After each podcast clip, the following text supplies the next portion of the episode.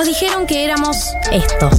Eso es lo que creo que son estos nenes tomadores de los colegios. Unos verdaderos conchudos. La ausencia de proyectos en los jóvenes que quedan atorados en los 17 años y después viene una cosa de abismo. Cada vez hay más jóvenes que no estudian ni trabajan porque ni siquiera quieren insertarse en el mercado laboral. ¿Qué pasa con los pibes que no tienen futuro? Pero hace mil años que no tienen futuro. Pero en realidad somos esto.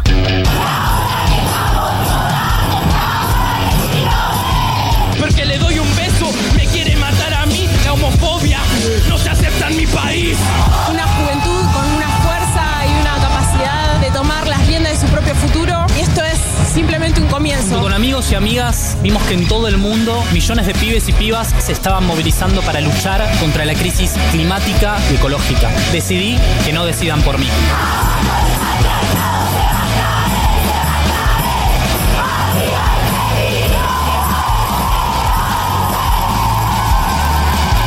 Galia Moldavsky, Martín Slipsuk y María del Mar Ramón escriben la agenda de la generación que vino a seguir conquistando derechos. Esto es 1990.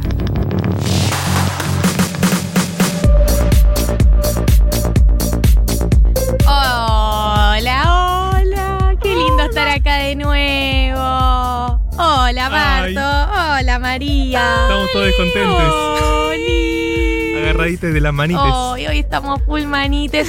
Qué programa tan hermoso tenemos hoy. Estoy excitada. Realmente estoy tipo caliente con el programa que tenemos hoy, ¿entendés? Como que estoy muy sacada con el programa que tenemos hoy.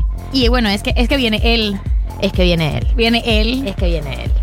Es que viene él. Bienal. Ay, qué programa que tenemos hoy. Yo les digo prepárense. Yo les digo prepárense porque por ahí es uno de los programas del año y eso estamos en junio. Y eso que estamos en junio. Esto es 1990. Si estás prendiendo la radio o te quedaste de Cosa Ñoña y nunca te habías quedado después de Cosa Ñoña, es la primera vez. eh, esto es 1990. Eh, es un programa que mezcla muchos temas, que mezcla muchas conversaciones que queremos tener. Es como que nosotros en la semana decimos, ¿qué conversaciones queremos tener el sábado? Y bueno, son estas. Yo les voy a contar las conversaciones que vamos a tener este sábado porque me parecen muy importantes. En minutos vamos a tener el dilema incómodo de esta semana que es el siguiente. Huir no es el mejor plan. Eh, eh, lo hice para mí. Me Lo hablo a mí misma. Me hablo a mí misma, me hablo a mí misma al frente de un micrófono, así que quizás les interpele, quizás no, eh, pero bueno, vengo pensando sobre algunas cosas y Mad Max, que tiene mucho que ver con esto. Esa relación hermosa. Y- No me la Inés, esperaba. Es raro que yo no haya visto Mad Max porque me gustan muchísimo las películas de acción. ¿Cómo? ¿Qué? Yo tampoco Sí. las vi. No, ¿Qué? ¿Eh? ¿Qué? Pero ninguna, Ojo. ni la de Furiosa. entiendo lo que No vi sucede, ningún Mad entiendo Max, todo el solo sé que en la concepto. última está Charlize Theron pelada. pero no vieron la de Charlize Theron. Full casu. No sé Como por que qué, o sea, si vi pero fotos en redes, vale como verla. Sí. no, no vale como Si verla. leíste, si leíste un resumen en, en Wikipedia también. No, yo me estoy enterando de esto, o sea, esto está sucediendo al ¿Pero aire ¿Por y me te indigna siento- tanto? No sabía que te conmovía tanto la película Mad Max. Pero por Tipo- supuesto. Lo decís como medio despectivo igual.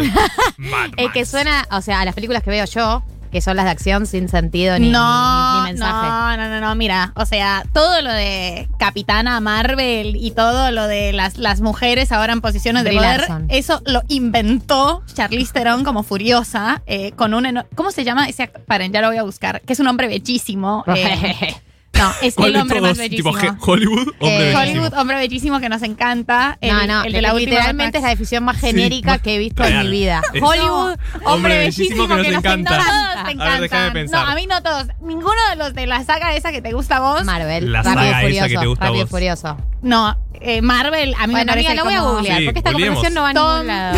Tom Hardy, Tom Hardy. Uy, Tom, Hardy, es divino. un hombre espectacular. Tom Hardy es el que después está en Venom. Sí. Bien. Tom Hardy, hombre espectacular, hombre definitivo. Y Charlize también. Y Charlize, y Charlize, que es ella. Qué mujer.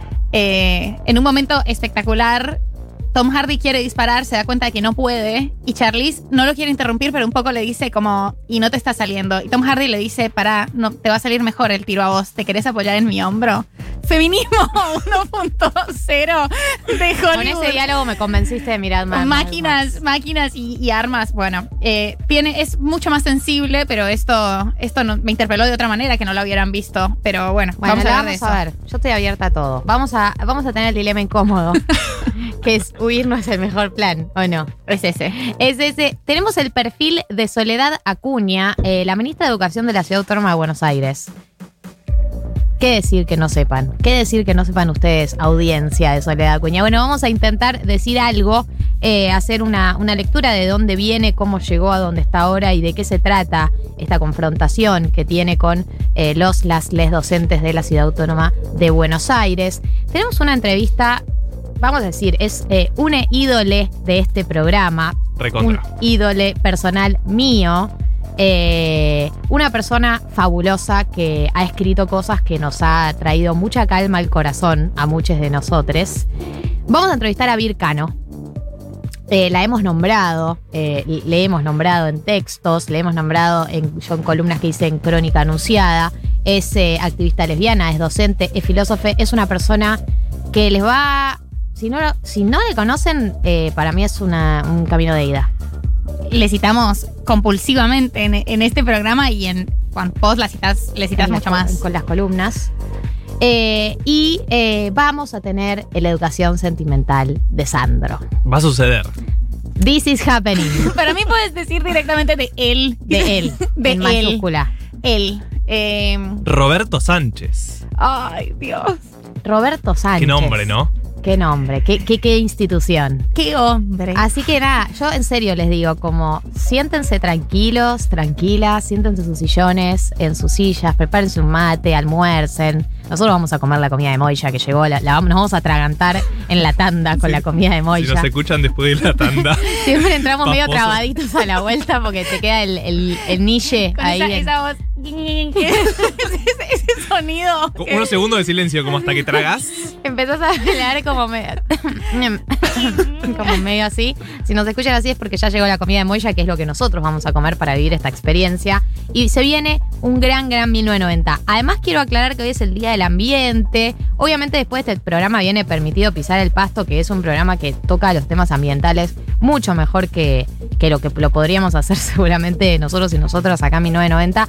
Pero la realidad es que para mí es una causa fundamental. Yo me quedaría escuchando Permitido Pisar el Pasto porque eh, creo que es un tema del que nos falta mucha formación. Es muy fundamental para las luchas que se vienen en los últimos años y está buenísimo eh, que podamos todos ir formándonos a lo largo del tiempo para poder dar mejores debates, para poder hacer cambios más copados y para básicamente eh, rescatar este planeta que estamos cagándolo a palos cada día que pasa, como si no viviéramos en él. Es el término técnico ese. Y aparte está bueno porque viste que siempre se discute lo de el día, ¿para qué sirve tener un día? Bueno, tal vez sirve para esto, ¿no? Para Sirve hablar para- de estos temas que ya venimos hablando, pero con una pero excusa. más en profundidad. Pero más en profundidad. Así que vamos un tema a la vuelta, dilemas incómodos, a la vuelta educación sentimental, a la vuelta entrevista, a la vuelta tuti. Así que quédense ahí. Hasta las 4 estamos al aire.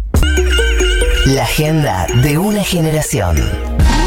1990. Futuro. Mm.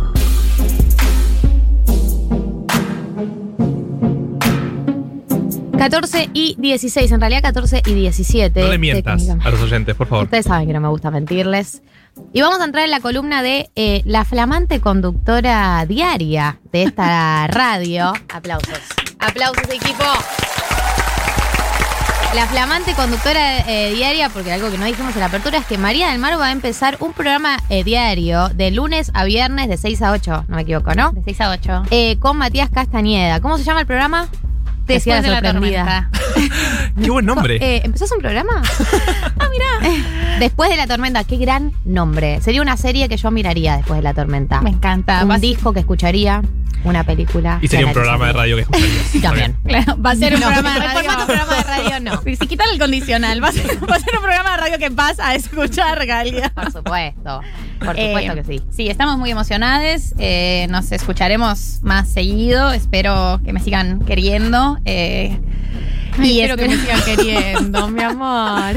espero que me sigan queriendo. Y si no, yo Ahora creo que me van a escuchar tanto. Si no, yo creo que los re puedo convencer. Si ustedes me dan una chance, yo los re puedo convencer. Por supuesto que sí. chance. Por supuesto que sí. Eh, así que sí, nos vamos a escuchar eh, con otras temáticas también un poco más de, de política y actualidad. eh, pero bueno, yo creo que va a estar muy chévere y le, le apostamos un montón. Muchas gracias. Espectacular, hermoso. Allí estaremos a partir de este lunes, en dos días, Mariah. En dos nerviosa? días. Estoy muy nerviosa. O sea, Haces me, bien. me gustaría decir que no, pero sí. No, es muy de bien, película, es muy de película hollywoodense decir, eh, aunque tengas miedo, sos valiente igual, porque los valientes igual tienen miedo.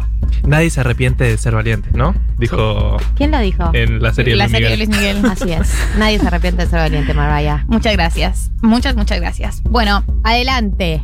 Eh, entramos hoy en, en la columna con estas dos personas que no vieron Mad Max, entonces mi columna acaba de perder como toda la posibilidad de participación. Somos muy buenos remando igual. Pero vi muchas Sí. películas de acción, así que entiendo No. el marco conceptual. Esto es como me voy a esforzar mucho para que quede claro, para que tengan el suficiente contexto y puedan opinar, que sé que lo van a hacer. eh, así que bueno.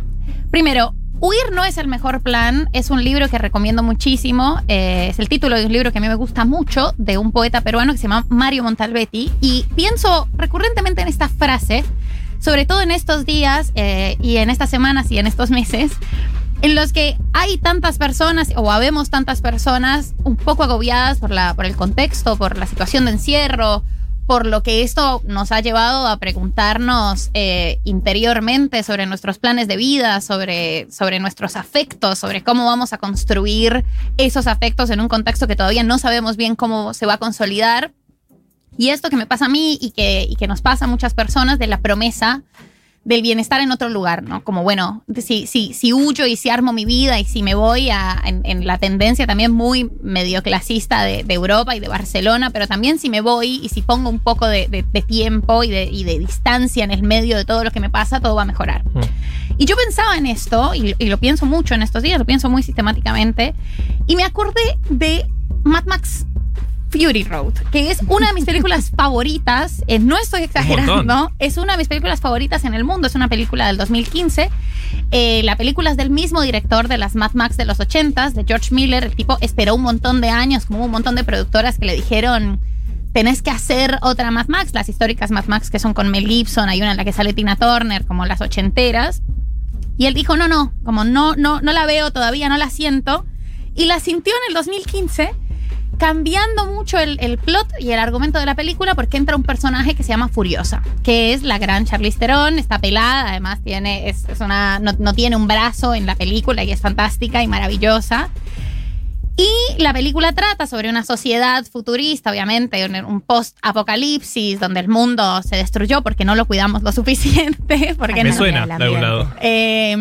Y ellas que como que están eh, sometidas o son presas de un tipo que tiene el dominio sobre la, po- la- el poco agua, la poca agua que queda en el planeta, ¿no? Y entonces además hay todo un tema con la reproducción y con tener hijes. Y este tipo tiene como unas, unas chicas a las que cuida y las embaraza para que puedan reproducirse en la, en la sociedad y puedan reproducir la sociedad. La cuestión es que Charlize Theron las rescata y huye porque ella todo el tiempo tiene eh, el, el mito de que hay una sociedad independiente y autónoma y libre lejos de ahí en la mitad de este desierto y que tiene que ir a buscarla. En esas la acompaña Tom Hardy, que en este caso sería Max, el protagonista de las otras películas. Y lo que sucede es que van, en, como tienen un montón de dificultades, obviamente los empiezan a perseguir estos, es una autos, balas, Explosiones. Hay mucho polvo, explosiones, mucho polvo. mucho polvo, una secuencia muy polvorienta. Ahora le decimos polvo. ¿A la tierra? Ah, no, pensé que a coger. No. Ah, Ay, sí, pero siempre Marco. le dijimos polvo, pero me desconcentró. yo. Claro, sí, estamos, ya veníamos pensando en Sandro. Eh, claro, esto, esto de repente apareció Sandro en mi cabeza. Pop. Eh, y finalmente, después de todas estas dificultades, una de las, de las chicas que ella rescata muere, como bueno, tienen un montón de, problemas porque los están persiguiendo, se encuentra con las personas de esta sociedad que ella soñaba que era como esta sociedad libre, son todas mujeres además, y resulta que no existe tal sociedad libre. No hay tal cosa como un oasis que tiene agua y universo verde lejos del lugar donde están. Y ahí deciden que lo que tienen que hacer es volver armarse, armar como una, una estrategia y reconquistar ese lugar y bajar al, al tipo malvado, como matarlo y hacer de la sociedad en la que estaba una sociedad libre, porque la promesa de ese futuro lejos no existe. De manera que lo hacen, vuelven. Obviamente es como una. Es, es rarísimo porque llevan. Es una película de carretera, pero de acción, Claro. entonces tienen que volver por la misma carretera, por la misma ruta. Y es un análisis que yo pienso mucho sobre esta película y que a mí me, me, me caló como después de, de un tiempo de pensar, eh, no hay un futuro, eh, no hay una cosa, eh, y no hay a nivel ni personal ni colectivo un lugar al que se pueda huir y que todo va a estar mejor. Y hay algo de, de la metáfora de esta película en la que ella huye pensando esto, se encuentra con más personas y vuelven todas juntas y como que hacen una, una estrategia colectiva para mejorar este lugar en el que estaban.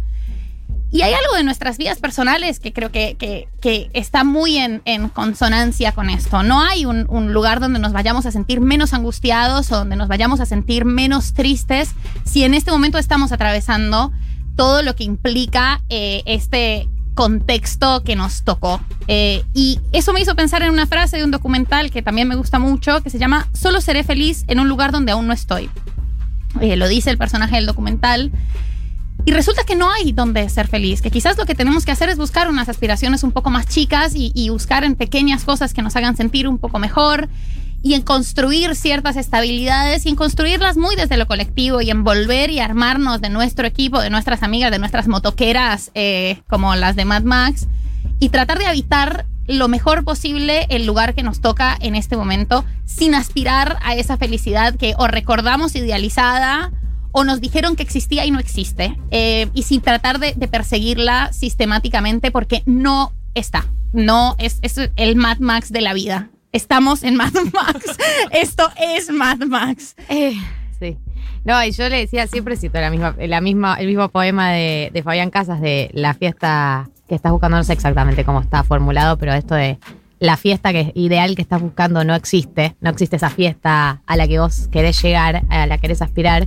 Eh, y al final como la mejor fiesta que podés hacer es eh, estar con tus amigos, escabiarte con tus amigos, pienso en términos de fiesta, ¿no? Siempre me pasa en la época pre-pandemia que una siempre fantasea, como, mira, vamos a una tremenda fiesta, vamos a qué sé yo. Y nunca existe esa fiesta. Y al final, el mejor plan es con la gente que querés y cercana, eh, armarte algo entre ustedes, cantar a los gritos. Digo, al final con las cosas que tenemos podemos eh, reorganizarlo las, eh, estableciendo prioridades, puedes armarte una buena fiesta. El famoso síndrome de fin de año, ¿no? Como que la fiesta de fin de año va a ser increíble, increíble, increíble, y al final siempre cae. Claro, no, no- esa fiesta no existe, pero hay algo de, de la, la reorganización de los afectos eh, para construir un mejor contexto que a mí me, me queda un montón de esas palabras eh, y también de, de pensarlo en términos políticos en cuanto a la sensación de que la, la mejor construcción política y la mejor construcción colectiva y la mejor construcción ideológica siempre es en otro lugar.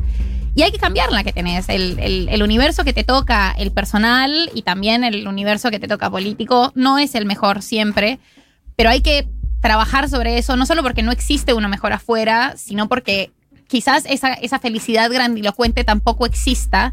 Y esto es lo mejor que, que, que podés hacer y que, que podés tratar de, de habitar como con una aspiración menos ambiciosa, pero más realista, eh, de dejar de huir sistemáticamente. Y creo que también le pasa a la gente con sus relaciones sexoafectivas. eh, pasa mucho esta, esta sensación. Sí, obvio. Eh, acá llegó un, un mensaje que eh, Fede dice, espinocianamente a veces huir es una forma de cuidarse, pero no huir de un contexto, sino de lo que nos daña. El aspiracional clase media se refuta con tumbas de la gloria. Hay una frase de tumbas de la gloria que dice, em, algo de vos llega hasta mí, cae la lluvia sobre París, pero me escapé hacia otra ciudad y no sirvió de nada porque todo el tiempo estabas dando vueltas. Eh, como la sensación de, bueno, tus problemas se van con vos, ¿no? Es medio una cosa así, a donde sea que vayas los vas a llevar, entonces eh, lo uno con otro mensaje de otra oyenta que dice interpelada, dice, me llevó mucho tiempo y varios nuevos comienzos entender que huir no es la solución. El bienestar no depende del lugar, sino de estar bien con uno mismo por, o uno mismo, por más autoayuda que suene. Es que muchas de estas frases suenan autoayuda y la autoayuda es efectiva por algo, digamos, o sea, no todo a... No toda la autoayuda, no todo el, No todo el el discurso, el discurso de estar bien con uno mismo necesariamente es algo choto. Es choto en la medida en que por ahí se olvida de lo colectivo, esas cosas que criticamos de la autoayuda, pero hay algo real de, del, estar en paz con uno mismo y que si no, eso te lo vas a llevar a, donde vayas, ¿no? Se va con vos. Claro, pero además de esto, como la, la metáfora Mad Max eh, tiene que ver con no solo no existe esa, esa promesa, sino vos tenés que volver, pero tenés que volver mejor armada. O sea, no nadie te dice que tenés que estar aquí quieta, estática. Eh, sino que tenés que pensar en que hay formas en que podés juntar a, a estas compañeras y podés pensar en que la forma colectiva de atravesar los malos momentos o de cambiar esos contextos es la mejor forma. Y también entender, que es lo que me parece que vamos a hablar mucho en la entrevista con Vir, eh, que hay que evitar los malos sentimientos y los malos momentos y las malas rachas y que la vida está muy acompañada de esos malos momentos, como que la felicidad y la promesa de felicidad no existe. Y esto es también vivir y, y com- y- y pasarla más o menos, o pasarla mal, eh, y pasarla bien dentro de eso que se pasa mal, es mucho de lo que, de lo que te pasa y también de, de las partes buenas de tu vida, ¿no? Como no, no necesariamente cuando la pasas mal es algo totalmente olvidable, No. sino que es así vivir. Es parte, bueno, el budismo lo dice mucho como eh, esta línea, el sufrimiento es parte de la vida, colta, o sea, no, no intentes evitarlo, pero además, digo, hay que blanquear algo, que es que, bueno, no es que vivir es un planazo todo el tiempo. No, es cero un planazo. Pum para arriba, sábado, dale. Venimos, venimos en una racha. O sea, no hay que vivir, es una éxtasis constante. Entonces, eh, cuando uno habla de, de- de- de generar esto- estos espacios de felicidad, estos momentos de satisfacción, eh, a veces son el motor para el resto de las cosas que no son tan satisfactorias y que algunas forman parte de la vida cotidiana, algunas son tristes y dolorosas, y después están las copadas e increíbles, que son un porcentaje de todas las, el, el abanico de emociones que vive una persona en su vida cotidiana. Entonces, eh, bueno, no existe un lugar sin sufrimiento. Eh, Perdón, cuando te escuchaba Mechis, eh, pensaba en. Mad Max. eh, no. O sea, no, porque no la vi. No, en esto de salir de la zona de confort, ¿no? Como es una, un discurso que nos vino un montón en la generación como millennial, también más, más arriba nuestra, y nosotros como que lo fuimos construyendo, creo, un poco. Eso de. Tal vez queremos quedarnos en la zona de confort, no sé. No, pero están muy confortables. O sea, mi, pregunta es esa, como están todos muy No, no, yo no confortables. nada confortable. Están muy cómodos. Eh, acá escribo siempre les amo, o sea, no firma como este nombre. Dice, lo más interesante lo que dice Mechis, me parece la idea de lo colectivo. La parte de que no hay un lugar mejor, no sé si me cierra. Hay países barra lugares donde objetivamente se vive mejor. Eh, y otra oyenta dice... Vicky dice, me llevó tiempo entender también eso, avisen a Infobae esta información. Eh, sí, bueno, a ver, me parece que no estamos hablando tanto de en términos eh, económicos, laborales, que obviamente esto es un, un país difícil para ganar un buen sueldo, es un país difícil para un montón de condiciones que seguramente de otros países es más fácil. Creo que tiene que ver más con eh, irte por temas internos, ¿no? Por temas emocionales, sentimentales. Pero por supuesto, además está muy ligado como a- al momento sentimental y afectivo que estamos afrontando en el segundo año de, de pandemia. eh, y que, que yo siento que hay una sensación de dón- dónde hay un lugar mejor, como decime dónde está pasando algo que no sea esto. Mm. Es probable que haya lugares que tienen, es probable no, es cierto que hay lugares que tienen mejores condiciones socioeconómicas, pero yo creo que también estamos atravesando una, una crisis mucho más profunda y, muy interna de, la soledad, de un montón de, de vínculos que se cortaron, de no poder hacer nuestra rutina, de la falta del espacio público, de la incertidumbre, eh, que no sé si va a, a estar mejor en otro lugar, no lo sé. Esta, mi, mi hipótesis es con, basada en Mad Max, o sea, entonces es el nivel de, de seriedad. Eh, mi marco teórico es Mi Mad marco Max. teórico es Mad Max para esto, pero me parece que en el, en el medio, primero, la- las, las ganas de huir y también es algo que a mí me pasa constantemente con mi propia vida y con muchas de, de las, de las relaciones que llevo en mi vida. No siempre me ha ido bien yéndome, ¿no? Entonces creo que, que ahí hay, no siempre y casi nunca, y hay una sensación, no porque otros lugares tengan mejores condiciones socioeconómicas, vas a estar vos mejor y vas a estar más feliz. Y creo que nos estábamos apuntando un poco más a la felicidad no existe. Can- canceladísima. Eh, pero sí reforzar un poco lo colectivo y pensar en que el momento choto que quizás estemos atravesando es un momento de la vida y es así, no, no se puede estar feliz todo el tiempo eh, y no se puede aspirar a, a eso porque la frustración va a ser enorme y no va a existir en ningún lugar. Eh, gran columna. Seguiría hablando de este tema, pero todavía hay un programa por delante. Me quiero Igual- morir. No, Me pero- quiero morir. De ahora voy a llamar a los chicos de Permitido Pisar el Pasto a ver si pueden posponer una hora el comienzo de su programa. Eh, Mechis, gracias como siempre. Sos una terapia colectiva para todos nosotros. Recontra. Quiero decirles una cosa, quiero decirles una cosa, que es que va a arrancar un nuevo curso online de Futurac para todas estas angustias que tenés, para todos esos momentos del día en donde vos decís, tengo ganas de empezar algo, pero no hay actividades presenciales, bueno, ¿qué puedo hacer? Arranca un curso online que lo da nada más y nada menos que Sebastián Furman. O sea, si escuchaste el podcast de Charlie, sabes que no hay nadie mejor para hablarte de música. El curso se llama El Grito Sagrado, un recorrido por el rock argentino, no el rock argentino, de 1960 a 2021, o sea, una cantidad de años recorre, Seba Furman nos va a llevar en un viaje por el nacimiento y desarrollo del rock argentino y su vigencia al día de hoy. Un abordaje a todas las dimensiones de este género, la poesía, la composición musical e introducción a técnicas de grabación y mezcla. Listo, este es el curso más completo que yo escuché en mi vida. Eh, no te lo podés perder. El curso inicia el 23 de junio, pronto, y estará disponible en vivo o para ver en diferido cuando prefieras. Ten en cuenta que no es necesario tener conocimientos previos para participar. La inscripción y la información la encontrás en eventos.futurock.fm. Como siempre, los socios de la comunidad Futurock tienen un descuento especial. El grito sagrado por Seba Furman, inscripción ya disponible en eventos.futurock.fm. Corta con tanta crueldad. 1990. Futurock.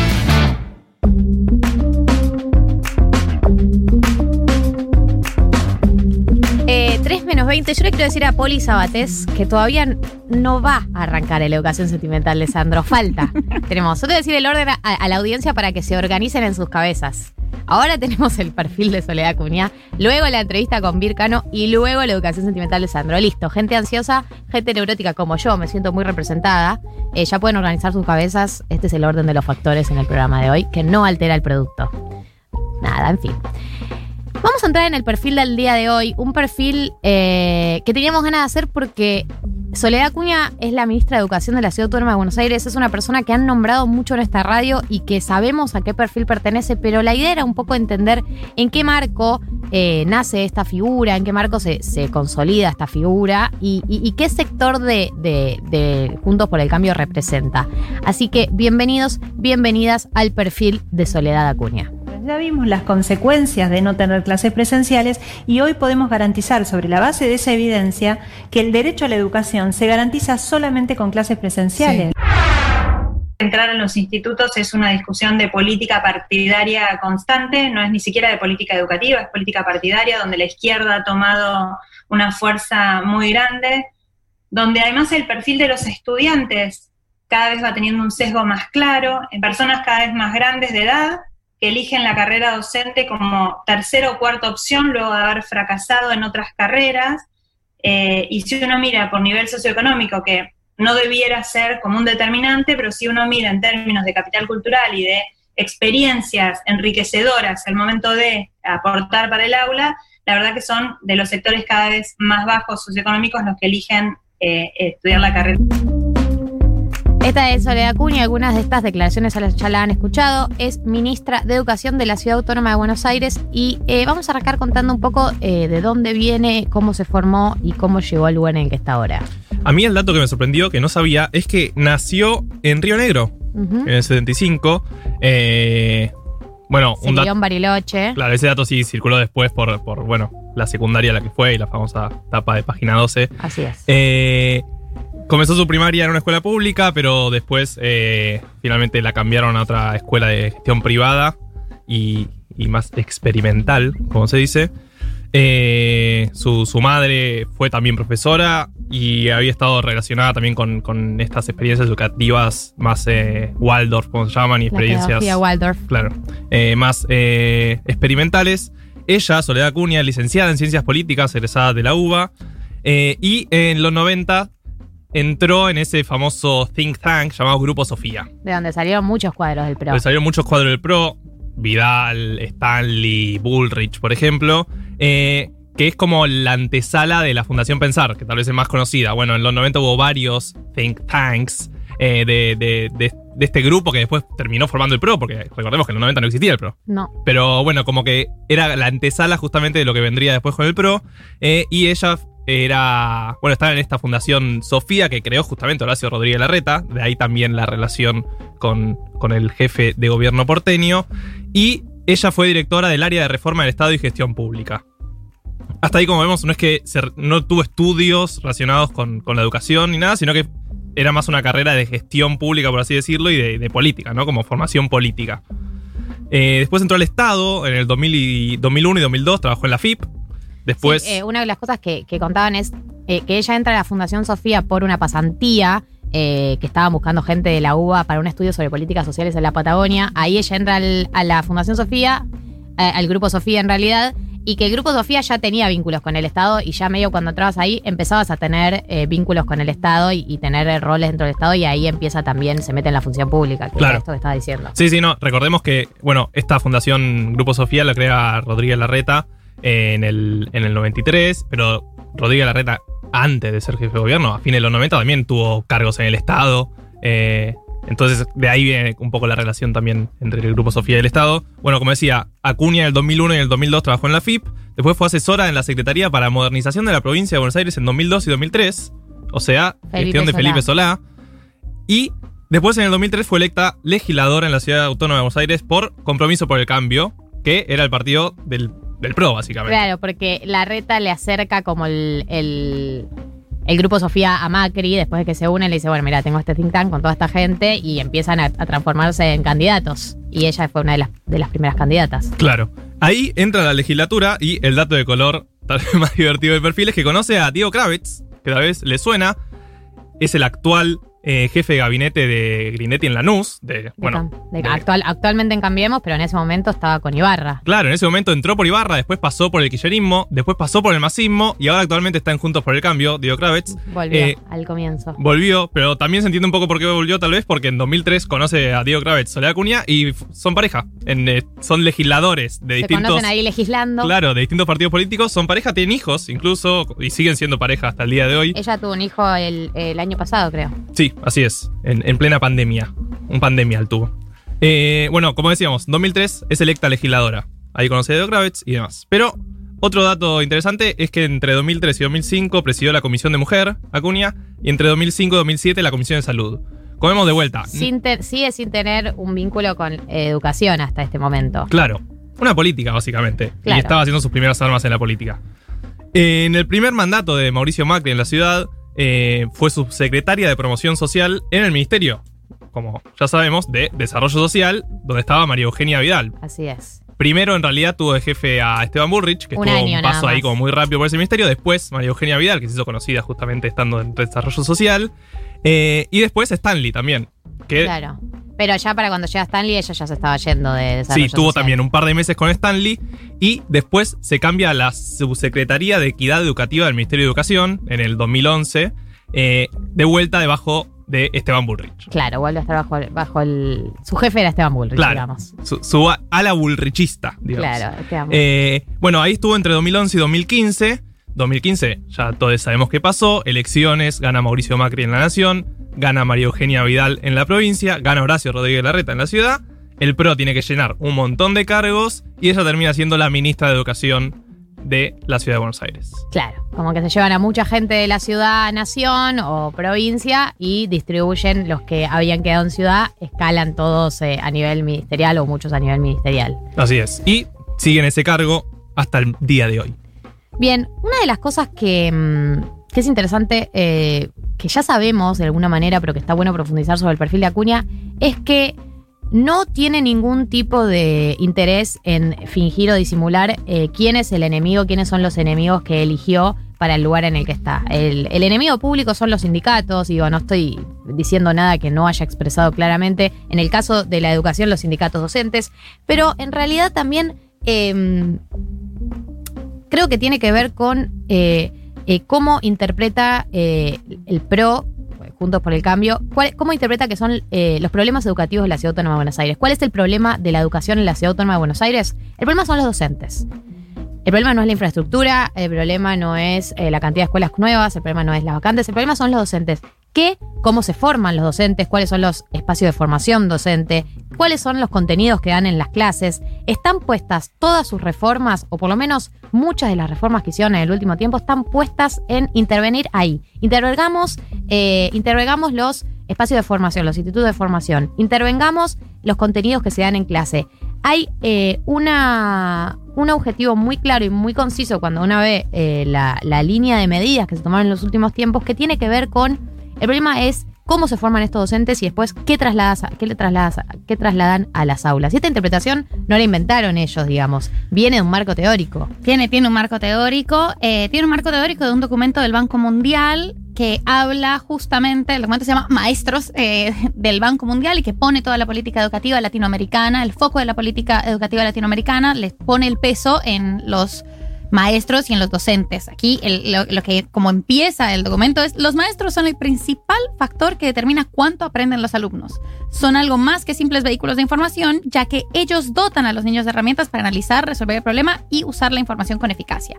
Esto no parecería malo, ¿no? Así a simple vista, pero después hay un- una tesis doctoral muy interesante que publicó Claxo, eh, que es justamente sobre este tema, se llama Política Educativa y Banco Mundial, que profundiza un poco sobre el impacto de la intervención del Banco Mundial en las políticas educativas y lo que dice es que este énfasis que hace el Banco Mundial en poner el peso de, sobre los hombros de los docentes, lo que quiere también es fortalecer una política neoliberal de reducción del Estado y de descentralización del Estado como el ente que coordina eh, el eje educativo. Es muy bueno el documento de Marco Antonio Tinoco y habla de que esta sucedió en muchos países, se replicó en muchos países, en este caso analiza eh, el caso puntual de Honduras, pero es algo que podemos ver claramente relacionado con los discursos del gobierno de la ciudad con respecto a la educación y cómo debe ser cada vez más chica la influencia estatal y cómo se, se, se habla de los docentes casi como entes medio independientes y autónomos que además tienen toda la responsabilidad pero muy poco financiamiento y presupuesto organizado. Y para mí hay algo muy eh, característico de- de- del gobierno de, de la ciudad que es, queremos tener eh, la educación de Dinamarca, pero con el presupuesto de... El presupuesto, el, el presupuesto de la Ciudad Autónoma de Buenos Aires, recortado, digamos, porque es esto, es queremos que, yo las- eh, leía entrevistas de Acuña que decía, quiero que los chicos aprendan a programar, eh, quiero que los chicos eh, aprendan las actividades del futuro, ok, pero ¿por qué no reparten computadoras? Eh, digo, hay una, o lo mismo con la calidad educativa. Queremos que haya calidad educativa, queremos que haya educación de calidad. Ok, pero si vos, eh, si un docente no puede trabajar eh, con un solo sueldo y tiene que tener dos o tres trabajos, va a bajar la calidad educativa. Entonces, yo creo que hay una disociación también entre eh, entender que cualquier tipo de proyecto de una, educativa, una educación ambiciosa eh, requiere plata, eh, requiere inversión, requiere dinero, requiere infraestructura. Y la verdad es que si vamos a los datos eh, duros, eh, lo único, lo único que se vio en los últimos años es una reducción del presupuesto en todos los ámbitos. Entonces, digo, cuando, cuando escuchamos estos discursos, que, que yo creo que, que- que en- con respecto a la educación, el, el Juntos por el Cambio hace mucho hincapié en lo discursivo, ¿no? La educación virtual no existe. No existió, no pasó el año pasado. Por eso este año, cuando tuvimos una semana de restricciones, no hubo clases porque no existe la virtualidad. Y entonces instalaron que no existe, que no existió. Eh, o lo mismo con eh, eh, esto que, habla, que hablábamos, que escuchaba el audio de Acuña sobre los docentes, sobre de dónde vienen, quiénes son, cómo se forman. Y cuando vas a los datos, el dato es que eh, en el 2013 eh, la asignación presupuestaria representaba el 24,24% del total, la asignación presupuestaria de educación, y el, 21, en el 2021 es el 17,17%. Estos son datos de ASIG, que uno dice, no es que es un dato que eh, elaboré yo para confirmar eh, mi opinión. Digo, es una, una institución que se dedica a esto y que no es que la vamos a... es una institución que es ni kirchnerista ni nada del estilo. Sí, de la torta presupuestaria cada vez menos va para el área de educación, esos siete puntos porcentuales son muy claros. Eh, pero como decía vos, lo que escuchábamos al principio creo que también queda muy claro cuando ella habla de como que cuando iba a los institutos docentes tenía que hacer política eh, partidaria y no política como de pensar que lo mejor. Y creo que ahí se ve mucho la visión ¿no? que, que tiene Acuña en los últimos años, que intenta, una, que plantea discusiones completamente partidarias, ¿no? Como e- esta contraposición entre ellos y nosotros como contra los docentes. Eh, y también para entender un poco mejor el perfil de Soledad Acuña, todas las declaraciones como rimbombantes que hace, ¿no? Como no, no le molesta para nada estar en el centro, en el centro de atención, ser el foco, se siente bastante cómoda y es como una camada de políticos. eh, no sé, uno claramente piensa ¿no? en Patricia Bullrich, eh, pero hay un montón de políticos que también se sienten muy cómodos haciendo frases polémicas para estar en la tapa. Eh, y creo que uno pondría, ¿no? En ese grupito Soledad Acuña. Sí, eh, sí, sí, el grupo como de la confrontación, que crecen con la, con, la confrontación, porque una dice, eh, Horacio Rodríguez Larreta en teoría es un político dialoguista que intenta como tener la paz con los distintos sectores, pero Soledad Acuña no es una política dialoguista, está con- constantemente en conflicto y hablando y diciendo cosas terribles del sector con el que debería estar negociando, con el que debería estar charlando. Entonces, evidentemente hay algo de eso que ella lo capitaliza, que hablar mal de los docentes y decir las cosas que dice le debe servir en algún punto de vista, porque si no, ¿por qué públicamente habla de esta manera? Digo, hay, hay, algo ahí que, que lo está capitalizando desde algún lugar y que lo considera eh, algo, un horizonte, digamos, pues no es que fue un furcio. Varias veces lo dijo, no pidió disculpas, de hecho dijo que no, no, no se iba a arrepentir de lo que dijo. Y Horacio Rodríguez Larreta no salió a pedir disculpas, no la corrió, no nada, entonces tampoco se lo ve muy incómodo con estas figuras dentro del espacio suyo. No, y también tiene, tiene, como viene de la misma, de la misma escuela orgánica de, de poner eh, el cuerpo entre políticas que son, por supuesto, consideradas antipáticas de, de María Eugenia Vidal, ¿no? También en el mismo lugar de cuando María Eugenia Vidal era la ministra de Desarrollo de Ciudad, que es como Que el, el- el policía bueno, policía malo, como y ellas también encarnan, porque yo creo que hay algo con lo que con los cuadros políticos eh, que vienen, no, to- no todos los cuadros políticos hacen políticas nefastas para el sector que les toca, eh, pero creo que la representación de ella es muy como una embajadora de una política de profundización, eh, como hemos visto y analizado, de precarización de la educación y que no tiene miedo a asumir ese costo públicamente y que es como, ah, bueno, es ella, es ella, es como si ella estuviera sola y no estuviera, obviamente, y no, y no fuera la representación de una política más grande. Y de hecho, sin ir más lejos, por ejemplo, vamos al caso de Carolina Stanley en eh, Desarrollo Social en Nación. Carolina Stanley no se llevaba mal con los movimientos sociales, o sea, una por ella en privado les caían mal, por ella en privado tenía eh, una diferencias, pero una puede elegir, aunque tenga diferencias con la- los actores con los que tiene que negociar, puede elegir públicamente tener un discurso de confrontación o públicamente tener un discurso de negociación y de diálogo. Entonces no era el único camino posible, incluso si no te caen simpáticos los sindicatos docentes, Obvio, digamos. Entonces esto es lo que para mí es importante, que es ella elige este camino, el camino es la confrontación, el camino es eh, casi como que mi objetivo en el ministerio es desarmar a todo esto que se armó con los, con los sindicatos docentes, porque de alguna manera identifican que el problema, que el problema está ahí, en, la formación de los docentes y en el contenido que después llevan a las aulas. El problema no está en que se reproduce la falta de vacantes ni en que se reduce el presupuesto, digamos. No, y creo que la, la estigmatización a, los docentes públicamente ha sido bastante agresiva de su parte y, y esa construcción de, de ese enemigo que como si no fuera un ente estatal y como si no dependiera del mismo Estado, que es muy peligrosa y que no es nueva, como, como vimos, ni es un invento de, de la reta, eh, sino que se corresponde con políticas más antiguas y, internacionales. Y, y- y que creo que, bueno, algo que ya sabemos, pero que, eh, que está bueno remarcarlo, que todas estas. to- to- toda esta estigmatización a, a los sindicatos docentes, a, a las escuelas con las que trabajan, obviamente termina en un, pasaje cada vez más grande de lo público a lo privado, de que cada vez más padres y madres elijan mandar a sus hijos a un colegio privado porque no confían, porque las condiciones son peores en los públicos y, ese es el destino como medio eh, inevitable que están teniendo todas estas políticas educativas, eh, no solo bajo el cargo de Acuña, sino eh, bajo el gobierno de Mauricio Macri también y que me parece que se reproduce en este momento. Este fue el perfil de Soledad Acuña, ministra de Educación de la Ciudad de Buenos Aires. Les prometo que de acá en adelante el programa solo va para arriba. Galia Moldavsky, Martín Slipsuk, María del Mar Ramón. Hasta las 4. 1990. Futurock. 1990. Somos mucho más que un buen meme. La tarde eh, y vamos a, contarles algunas recomendaciones que hemos traído el día de hoy, de la mano de Blasfemia, por supuesto, porque Blasfemia es el vino en lata, que viene a romper con los dogmas de cómo tomar vino, de cómo tomarte un vinito.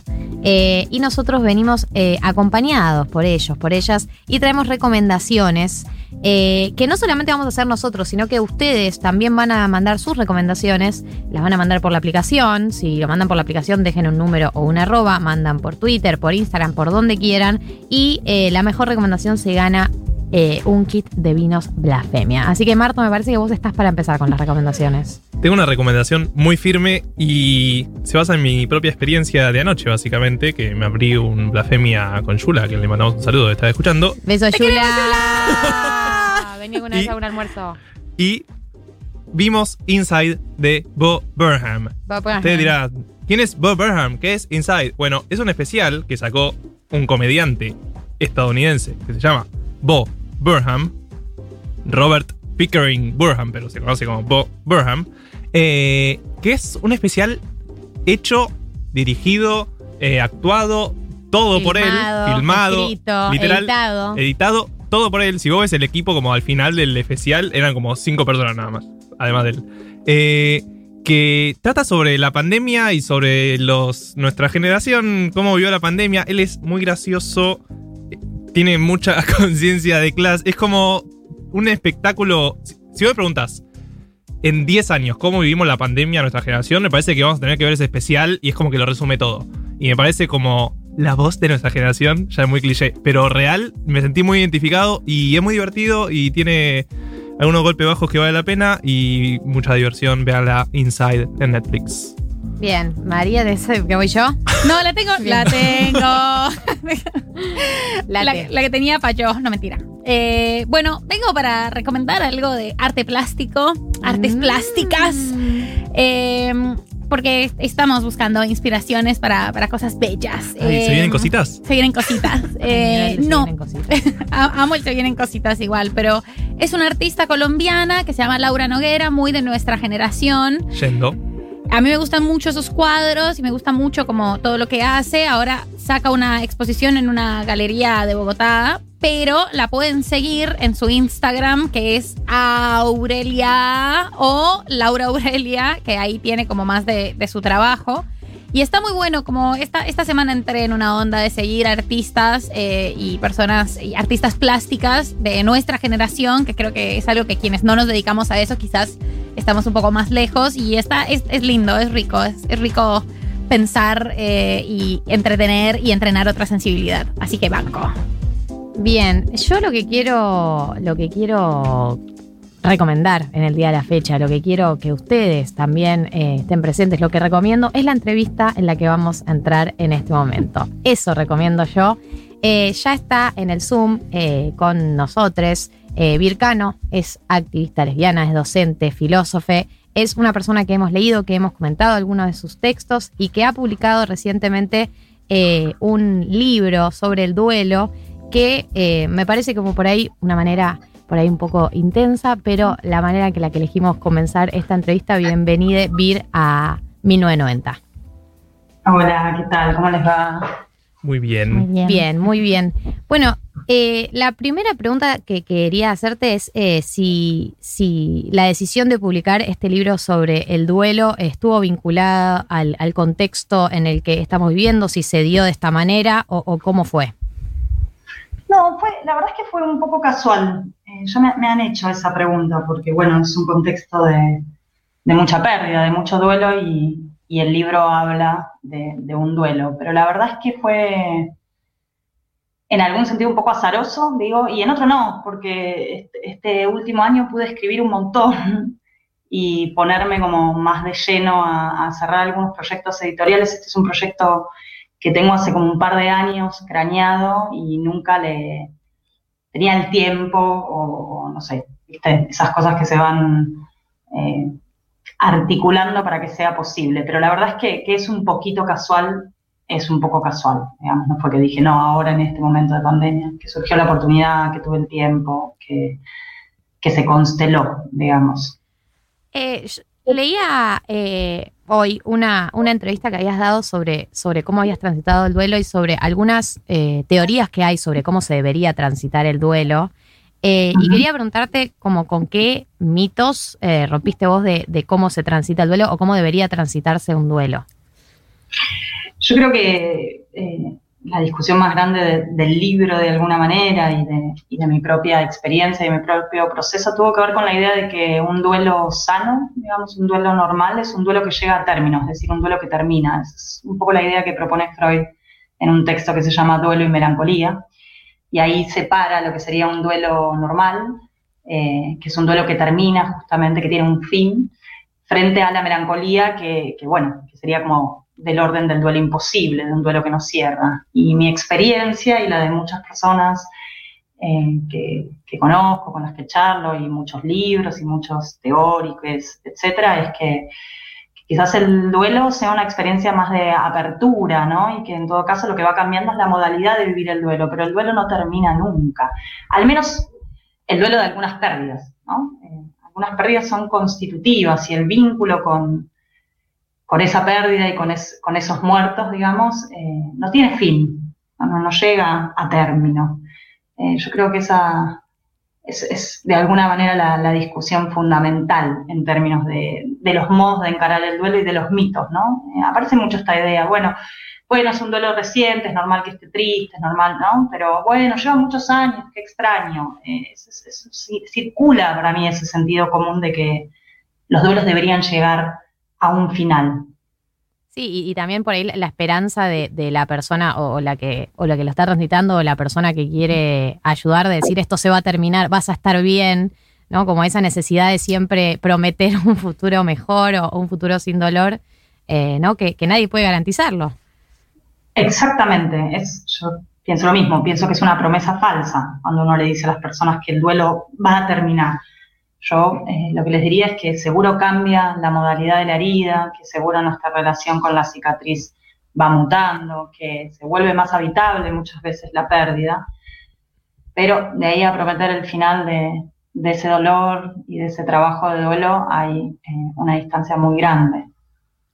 Hola Vir, acá María del Mar, te saludo. No te veo porque yo siempre lo dejo con sonido y hay eco y no me quiero arriesgar eh, porque soy medio mala para esto. Pero te hago una pregunta con relación a algo que acaba de mencionar Gali, eh, que está muy presente en, en, tu escritura y también en lo que has dicho públicamente últimamente. Y es, bueno, ¿cómo pensamos entonces la esperanza? Eh, si, si al final eh, no hay una, una, promesa ni de felicidad ni de, ni de un futuro desprovisto de dolor, ¿cómo reconfiguramos la idea de esperanza? ¿O no pensamos más en la esperanza? ¿O cómo, cómo pensamos eh, en este concepto que, que, nos, que, nos, que nos han enseñado que es tan importante para vivir?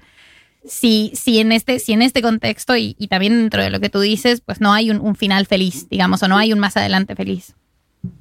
Sí, yo soy un, poco de los que creen que, que no hay que, que prometer horizontes de, de, transformación radical, en el sentido, bueno, en el futuro todo va a estar mejor, en el futuro se va a caer el patriarcado, en el futuro se va a caer el capitalismo, en el futuro no va a haber racismo, no va a haber capacitismo. Y, y a mí es, ese tipo de, promesas me cuesta, primero porque lo que hemos observado es que estos sistemas de opresión son muy hábiles, se reinventan, se reciclan, se restituyen eh, y que nuestros esfuerzos de transformación eh, quizás afectan, digamos, y producen cambios, pero no son cambios del orden de la revolución en ese sentido, de un nuevo comienzo, ¿no? Y en ese sentido siempre discuto con esas ideas, pienso que más que interesante que esa esperanza es la espera, es decir, estar abierto a a lo que ocurra y que no hay que esperar tampoco al futuro para proponer cambios, para, para, pensar en una transformación. Creo que hay que ser más hábiles, por decirlo de alguna manera, mirando qué es lo que está ocurriendo aquí ahora. Aquí ahora en el capitalismo, aquí ahora en el patriarcado, aquí ahora con esta sociedad racista, eh, ¿qué otras cosas estamos haciendo igual, digamos, a contrapelo de, de esas...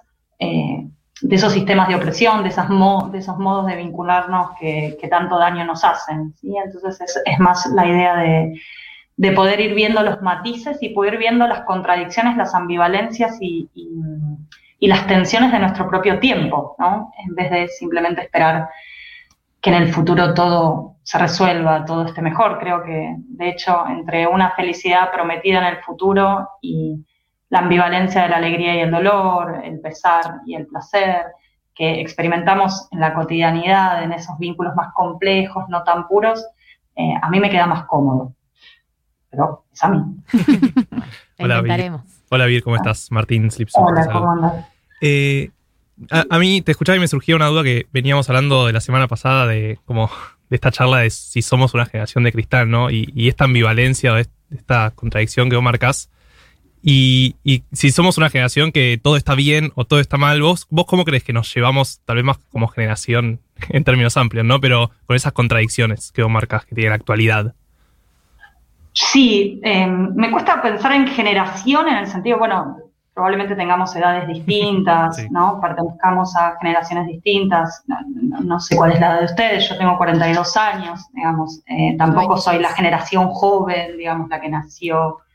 Eh, lo que sí creo que estamos en un momento histórico que atraviesa distintas generaciones, eh, que está muy transido por, por, el antagonismo y por el todo nada, ¿no? Pienso en las lógicas de las redes, esto de, bueno, te amo, te odio, eh, todo está perdido, no hay nada por hacer. Y ahí yo siempre rescato una idea que últimamente me viene salvando bastante, de una filósofa que se llama Donna Haraway, que dice, bueno, el punto es ver cómo seguimos con el problema, eh, cómo habitamos, ¿no? Habitamos esas complejidades de nuestro presente sin caer ni en un diagnóstico absolutamente apocalíptico, digamos, de no hay nada que hacer, todo está perdido, ni tampoco esa esperanza eh, inocente en que lo mejor siempre está por venir, ¿no? Y en que en todo caso hay que esperar al mañana, eh, porque ahí van a estar las respuestas. Yo creo que, lo difícil de nuestro presente es vivir en la contradicción, en la comodidad que comporta habitar en un mundo con un presente que está herido, con, un mundo plagado de injusticias, de inequidades, de crueldades, eh, y también plagado de otras cosas, de esfuerzos de articulación comunitaria, colectiva, de intentos de transformación, incluso cuando parece que todo está en nuestra contra.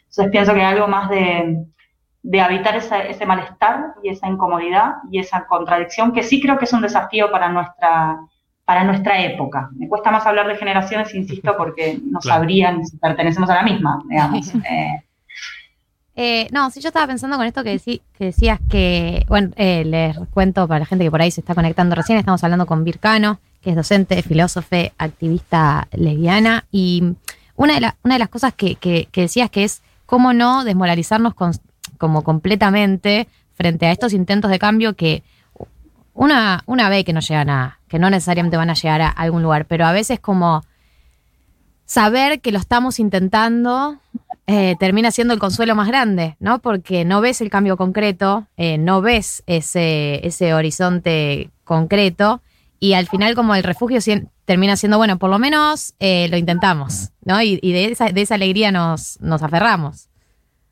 Sí, yo re de acuerdo en que hay algo de el mismo hacer, el deseo de vivir en otro mundo ya transforma este mundo, ya transforma la manera en la que estamos. No es lo mismo si pensamos que hay algo por hacerse que eh, todo está perdido, ¿no? Un poco en esta idea que, que les comentaba anteriormente. Y después que hay algo de, insisto, de tener una mirada que no sea tan dicotómica, digamos, tan todo o nada, ¿no? Tan, bueno, como no cayó el capitalismo, como no cayó definitivamente el patriarcado, como no cayó definitivamente el racismo. Y pienso que nuestros esfuerzos de transformación redundan en pequeños cambios. No sé, yo me pienso como activista lesbiana. Cuando yo me, me, me puse en contacto con, con otras activistas, cuando empecé a militar el lesbianismo como un modo de vida, cuando empecé a escribir como lesbiana, cuando tuve la oportunidad de, de, de dejar de sentirme tan sola y de encontrar en ese lugar un horizonte de transformación y de articulación colectiva, mi vida cambió como la de muchas de mis compañeros. Ahora, ¿se cayó la heteronorma? Y no, no, la heteronorma no se cayó necesariamente. Pero algo igual pasa, digo, en esos, mientras tanto, digamos, en esos, eh, en esos pliegues, en esos contratiempos, algo está pasando, incluso si no es del orden del todo nada. Y yo pienso que encontrar esos lugares es lo que nos, nos da algo de, alegría y de, bueno, de esperanza, ¿no? Como, decían recién. Bueno, eh, Vir, vos tenés un texto que a nosotros nos gusta un montón, que hemos leído eh, mucho, que se llama Sole no se nace, se llega a estarlo, eh, y me parecía como que, iba en tema hablar un poquito de esta idea de la, de la autosuperación y de la autonomía afectiva o esta cosa de, te vas a sentir mejor vos, eh, que nos venden tanto y que vos mencionas tanto como, como un dispositivo muy, neoliberal. Eh, y hablar un poquito de, la vulnerabilidad y de habitar la, la, vulnerabilidad y los afectos colectivos, como que nos contaras un poco más sobre esa idea, eh, también como en forma de, de hacer resistencia a, a, esa soledad. Sí, hay, hay para mí, para mí esto sigo a un montón de, activistas, de teóricos, etcétera, pero que no vienen a cuento. Eh, hay un imperativo muy liberal, muy neoliberal, de hecho, en torno a la idea de que el individuo tiene que superarse a sí mismo, hacerse cargo de su propia vida, aprender, aprender a amarse, superarse, ¿no? y que depende de su voluntad. Y eso, nuevamente, una promesa muy falsa, supone desconocer todas las diferencias e injusticias estructurales, los condicionamientos sociales en los que actuamos. Y el, costado más subjetivo, más afectivo, es que nos dejan una profunda soledad, ¿no? Si soy yo quien es el dueño de mi propia vida, si, yo, si soy yo quien tiene que superarse y transformarse para llegar a algo mejor y no puedo, ¿qué pasa? Digamos, ¿no? Entonces soy yo el culpable, la culpable, el culpable de esa situación. Y eso produce una enorme soledad. Eh, y una enorme frustración y un juicio para mí muy desatinado, y es que nuestros destinos dependen de nuestras voluntades individuales. Eso supone para mí como un desconocimiento radical de cómo funciona el mundo, y es que, bueno, los lugares están bastante digitados, las posibilidades están bastante cercenadas, nuestras potencias individuales son minúsculas en contraposición a ese mundo que cabalga y que va para adelante, ¿no? Entonces, eh, yo pienso que el régimen neoliberal es un régimen de producción de la soledad. Con esta idea de un individuo autónomo lo que produce es una enorme soledad en los sujetos y la incapacidad de, generar los lazos que producirían cualquier cambio. De hecho, yo cuando les comentaba, bueno, como activista lesbiana, eh, para mí fue importante encontrar a compañeras. Lo que me cambió algo la vida fueron mis compañeras, mis compañeros, mis compañeros, digamos. Es la posibilidad de dejar de vivir esa experiencia como una experiencia individual que yo simplemente tendría que o superar, o dejar atrás, o abrazar, a encontrar ahí la ocasión de una articulación colectiva, de un lazo. Em, de hecho, para mí, esto lo digo hasta el cansancio, lo más interesante de ser eh, lesbiana no tuvo que ver con poder vivir esa vida que quizás me parecía difícil de vivir y animarme a vivir y superarme. La verdad que no, no, no tiene nada que ver con eso, tuvo que ver con la posibilidad de repensar mi vida, de pensar un horizonte de transformación colectiva, de pensar que eso que me pasaba a mí no me pasaba solo a mí. Digamos, que era una experiencia común y que esa experiencia común era la posibilidad de encontrar un pequeño lugar desde el que pararme distinto, desde el que encontrar afectos, desde el que justamente sentirme menos sola, pero no porque encontraba una pareja y me animaba a estar con una chica, digamos. Lo cual igual fue muy importante y fue eh, una superación personal en algún sentido desde ya, superar la homofobia internalizada, pero lo más rico vino en, la experiencia comunitaria, en esa apertura de lazos colectivos, en esa posibilidad de, justamente de, trascender mi, mero deseo individual y mi mera necesidad individual que igual eh, fue de alguna manera recibida y posibilitada, pero que dio lugar a algo mucho más importante, eh, yo creo que en este mundo lo más difícil es romper la soledad, romper el aislamiento, que todo lo que tenga que ver con, producir articulaciones comunitarias, colectivas, em, es del orden de lo salvífico, justamente. En este mundo que nos quiere solos, que nos quiere pensando que todo depende de nosotros, animarnos a, superar esas barreras tan limitadas del yo. Eh, yo creo, de hecho, que es la única que nos queda, honestamente, que, va por ahí, digamos. creo yo lo creen todos los movimientos sociales, ¿no? Sí, no, y, mm, como llevándolo más a la actualidad, que, también has escrito sobre el tema, digo, eh, hay un tema que, que, que, venimos hablando acá, que, que, lo, que, lo, que uno nos viene hablando con amigues, con en general, que es, bueno, eh, ¿cómo, ¿cómo salimos de esta eh, armando red? ¿no? Una dice, armemos una red, armemos comunidad, pero eso implica también aprender a pedir ayuda, aprender a decir eh, necesito compañía, necesito eh, eh, de una persona que una cree que la persona está ocupada, está en otra situación, digo, poder abrir esa vulnerabilidad, pedir ayuda, formar red, creo que es también eso, un desafío enorme, porque parte de una dificultad tan, tan grande como admitir que no podés, que, que no estás pudiendo. y eso es algo terrible de admitir, ¿no? Porque es muy duro. Sí, es re, es loco que, nos resulte, estoy muy de acuerdo igual, ¿no? Nos, resulta muy difícil por, esta sociedad justamente tan meritocrática, tan centrada en un yo que debería poder al menos, ¿no? Entonces, frente a eso, decir, che, no puedo, necesito ayuda, eh, parece ser un desafío. Lo que pienso que es una locura porque en realidad nadie puede solo. Y los que pueden más no pueden solo tampoco, justamente. De hecho, si uno observa a la gente que es exitosa acorde a esos ideales, en general están obedeciendo un trayecto que tiene que ver con su clase, con las posibilidades, con los pequeños pactos al interior de eh, esos núcleos sociales, etcétera. Digamos, nadie puede solo, es una, es una ficción. Em, recuperar esa vulnerabilidad como, como algo no solo de lo que no tenemos que avergonzarnos, sino que, que es un lugar de encuentro. La vulnerabilidad es lo que nos, nos arroja a los otros, porque no puedo sola, es que tengo que articular con alguien, es que me tengo que conectar con alguien, es que me tengo que relacionar con alguien. Y, y eso es constitutivo de, de, del tipo de seres que somos, digamos, ¿no? Que somos seres sociales, seres corporales. Eh, nadie, de hecho, ninguna existencia se mantiene a sí mismo. Vivimos en existencias emparentadas. Eh, el problema es que hemos perdido algo de, de la conciencia y de la riqueza que supone. Está buenísimo que no podamos solos. Es, de hecho, lo único que hace habitable la vida. Sería una enorme soledad eh, realmente poder hacer todo eso que nos dicen que deberíamos poder hacer. Vir, eh, vos decías hace, hace un cachito eh, esta, como esta contradicción que, que, que, es, que es incómodo, pero que quizás es, es, es más honesto habitar entre, entre el, el, sufrimiento y la alegría o el dolor y la alegría. Y pensaba con esto que estabas diciendo de los vínculos y las vulnerabilidades, que también hubo en los últimos años eh, una, una, idea de, bueno, si duele, entonces no, no puedes estar en ese vínculo y si, si, este, si, si tus vínculos te causan alguna alguna incomodidad, entonces no es por ahí, y como todos estos, estos también como ciertos imperativos de, cómo son y cómo funcionan los vínculos. Eh, quería ver como qué, qué pensabas sobre esa idea.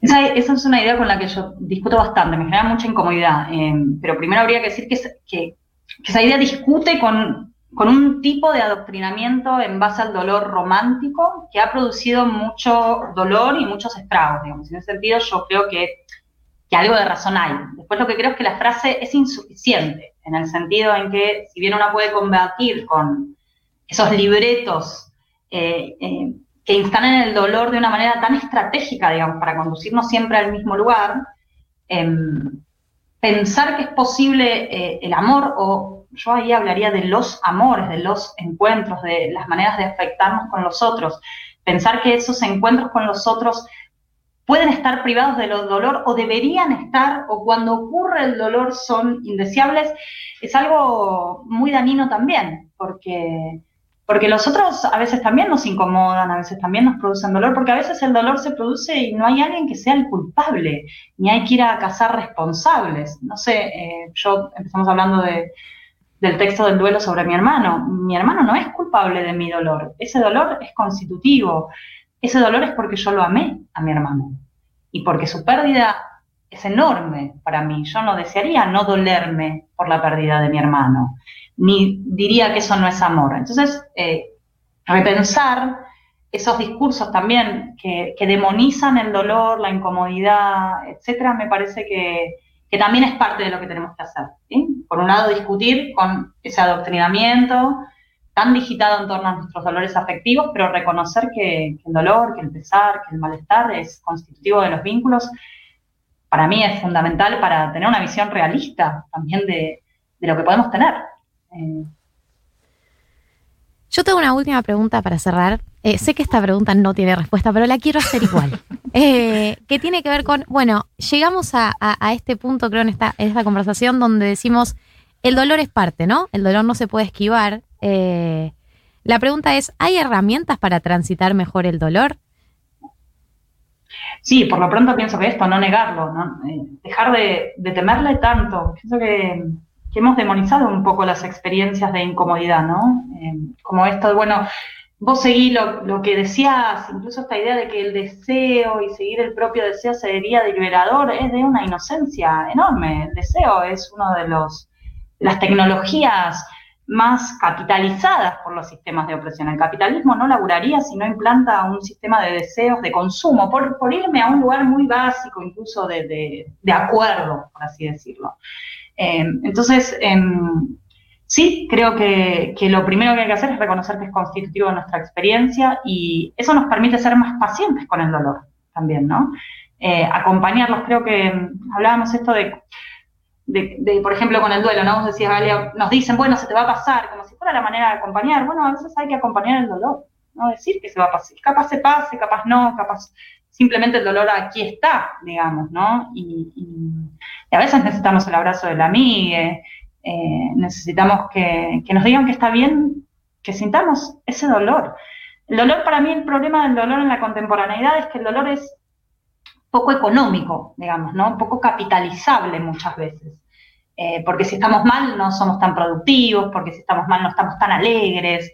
Eh, y yo pienso que hay que reconciliarse con, con las pasiones tristes también, para poder habitarlas, incluso para darle una vuelta, para aprender a, dolernos de otras cosas. No sé, pienso, todo el movimiento de una menos tuvo que ver en parte con pedir el reconocimiento de un dolor público. Ese- ese- es- esa muerte que parecía algo del orden de lo íntimo y de lo privado, bueno, reclamaba un duelo público y eso ha sido constitutivo de, de nuestros movimientos eh, sociosexuales contemporáneos. Y pienso que, estaba, que, era muy interesante también. Eso no quiere decir no reivindicar otras cosas, el placer, el encuentro, la fiesta, el activismo, etcétera, pero hay algo de, de, de reconocer para mí la, la potencia ética, política y afectiva del dolor que quizás nos ayude a vivir el dolor, por lo pronto no sintiéndonos tan miserables y tan en deuda. Vircano, eh, filósofe, activista lesbiana, docente, gracias por pasar por 1990. Eh, ha sido un placer. Lo mismo, muchas gracias por la invitación. Somos todas esas pestañas que tenés abiertas en la computadora y todavía no leíste. 1990. Futurock.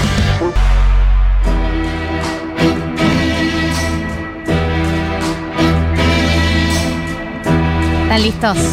¿Están listas? ¿Están listes?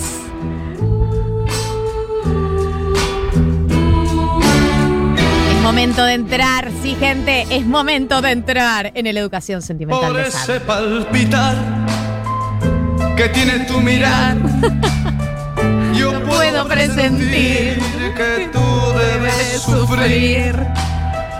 Igual que sufro yo. Es imposible no ponerte en personaje.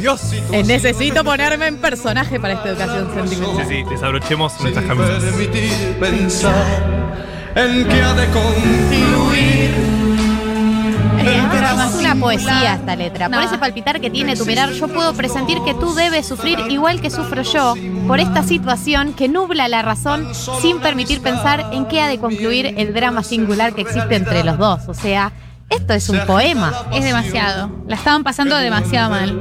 Esta canción la estamos pasando los dos mal. Estamos pasando muy mal. Yo te amo. Yo te amo. Sí, ahora decilo todo.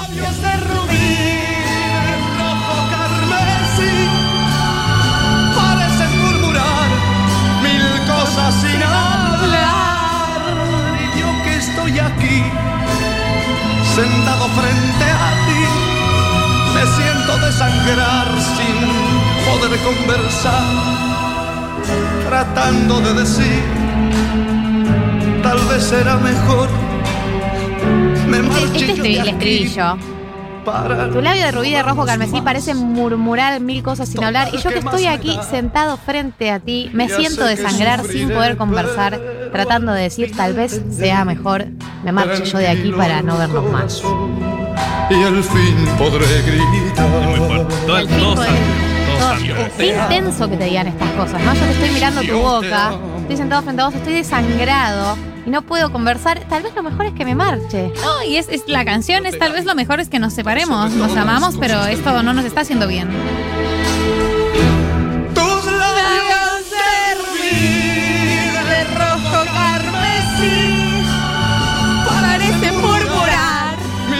Cosas sin hablar.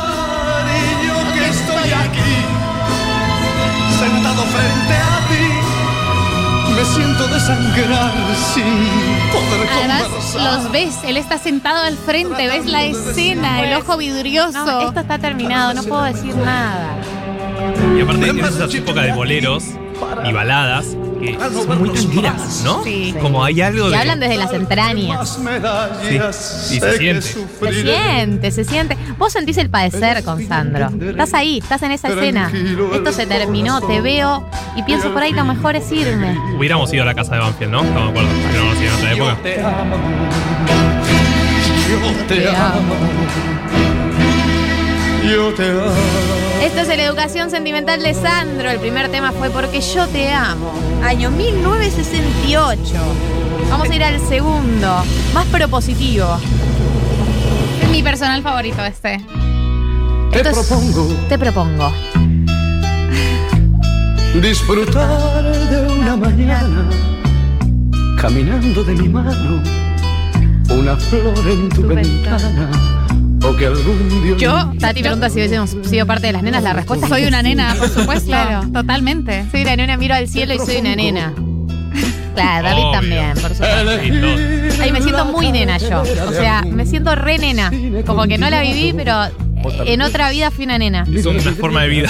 Sí. Te propongo cosas simples, son las cosas de este amor. Te proco- Exacto. te- Yo no te propongo ni Te propongo sol. elegir la cartelera de algún cine continuado o tal vez mirar vidrieras.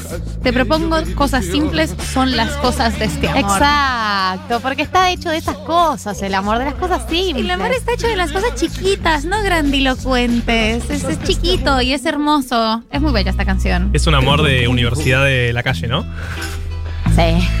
Un amanecer Muy de barrio. cualquiera, Una van a ser cualquiera aferrada de mi brazo. Compartiendo una quimera. Te propongo simplemente que me quieras. Dios, vos me querés matar. Me querés matar. Yo no te propongo ni el sol ni las estrellas, tampoco yo te No como las personas de ahora que venden humo y prometen cualquier cosa a las dos salidas. Es una canción contra vender humo, totalmente. Claro. Esto no, no, no te voy a vender humo. Esto No te es así. prometo amor eterno. No. las cosas de este amor ahí. Propongo un amanecer cualquiera, aferrada de mi brazo. Seguir de gira juntos, básicamente. Decilo, Sandro. Te propongo estar re pasuti a las 7 de la mañana en algún lado. Yendo. Remil yendo. Te propongo No quiero profundizar sobre esta idea porque me escucha mi que familia. me quieras. La- el siguiente tema de esta educación sentimental es, por supuesto, Rosa Rosa.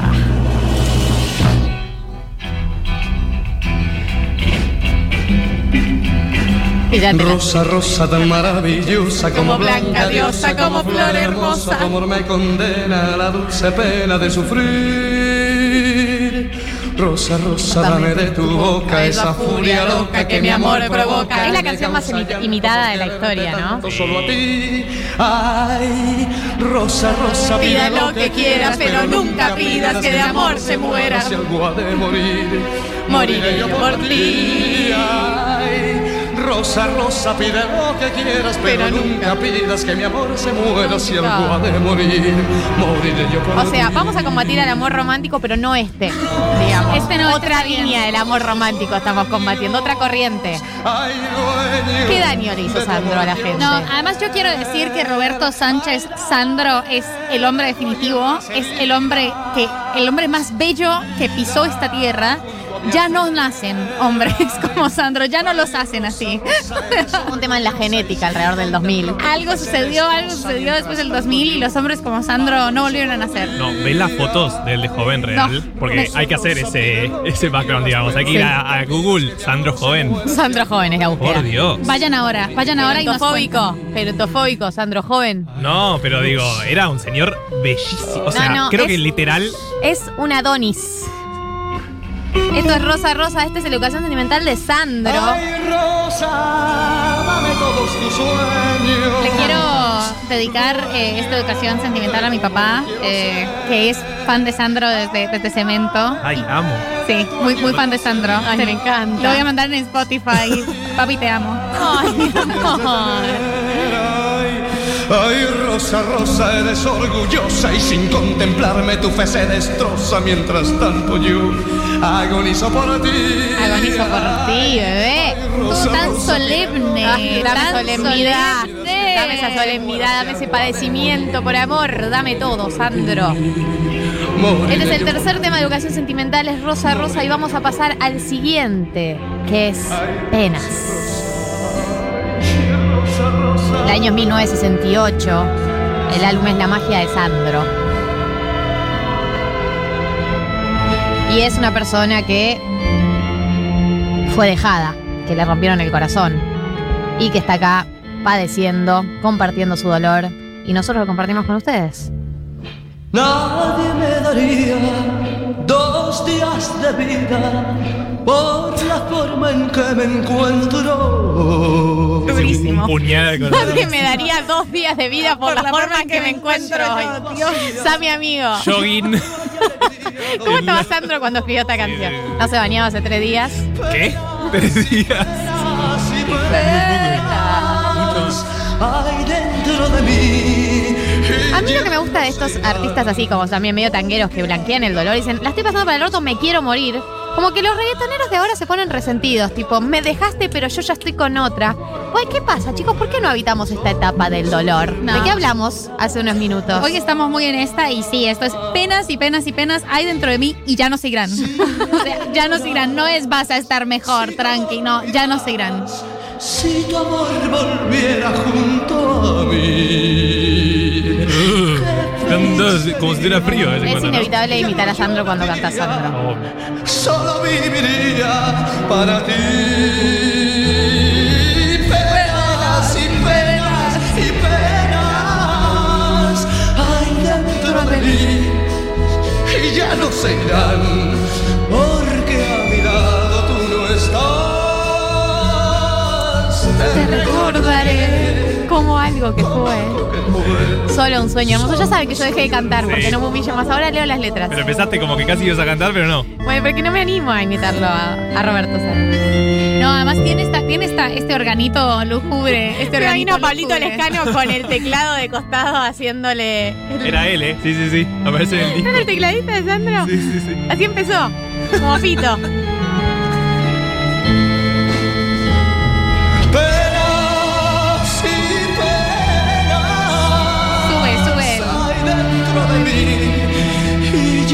Se irán porque a mi lado tú no estás. ¿Te actúas? Me tuve que alejar. Perdón, perdón, me desaté. Me desaté. Tuve que cantar No, no. esa. Porque vos me pedís que cante. Obvio, me dijiste, obvio, obvio. No, no, Sabes todo, que representás todo. al hombre heterosexual cis de esta época. Déjalo todo, amiga.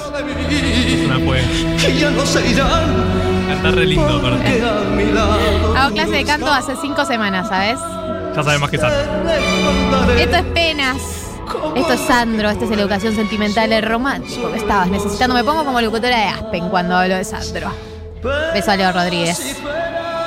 Vamos a pasar al siguiente tema de esta educación sentimental que, que es tan hermoso. Es arriba. Es arriba, Sandro.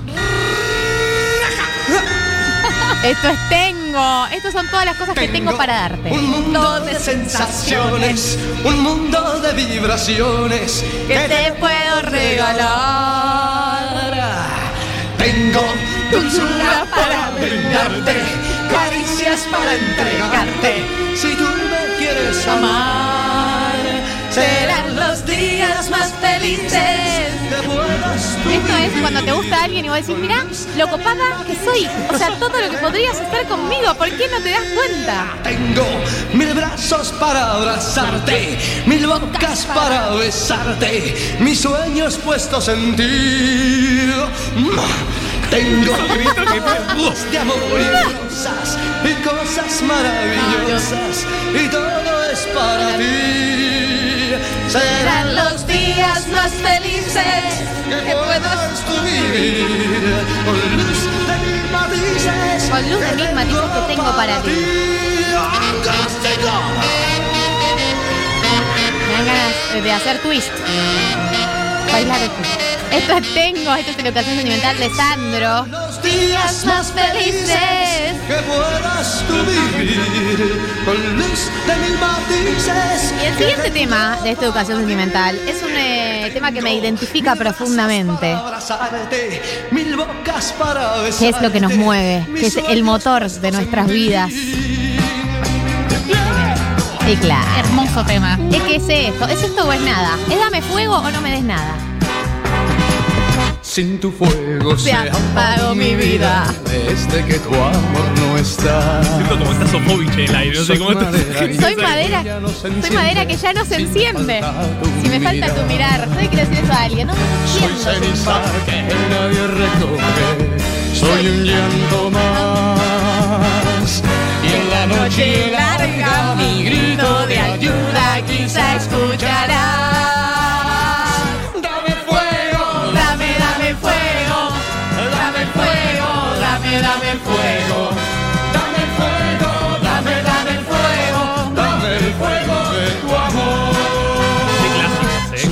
No tiene clásicos. Y además te da un- una nostalgia de todo tiempo pasado fue mejor fuerte.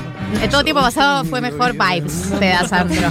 Todo tiempo pasado con Sandro vivo seguramente fue mejor. O sea, perdón, no puedo dejar de pensar en la belleza de ese hombre. Pero O sea, me, me imagínate- conmueve. María está prendida a fuego. Está prendida a fuego con Sandro. Imagínate la sensación de. Está por sacar una nueva peli. O sea, era todo el señor. Por No, Dios. no, no, Oh, Grupi. Quiero ir a verlo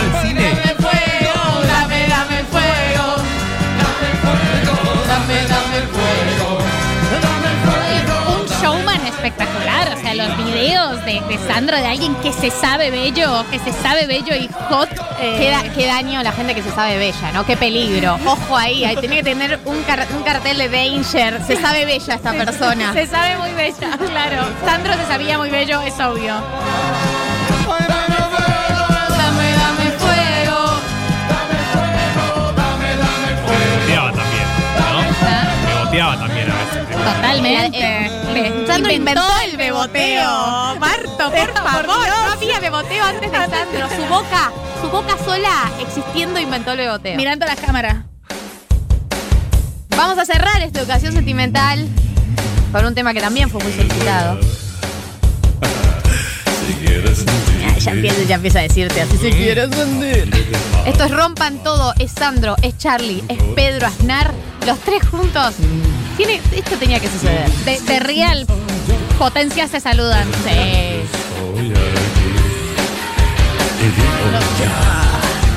Que se trata de mí. ¿Por qué no soltás? ¿Por qué no salís? ¿Por qué me mentís así, así? ¿Por qué no soltás? ¿Por qué no salís? ¿Por qué me mentís así, así sin razón? Me canso de esperar, me canso de sufrir. Y dilo ya, si es que se trata de mí. No creas que estoy en la torre de marfil.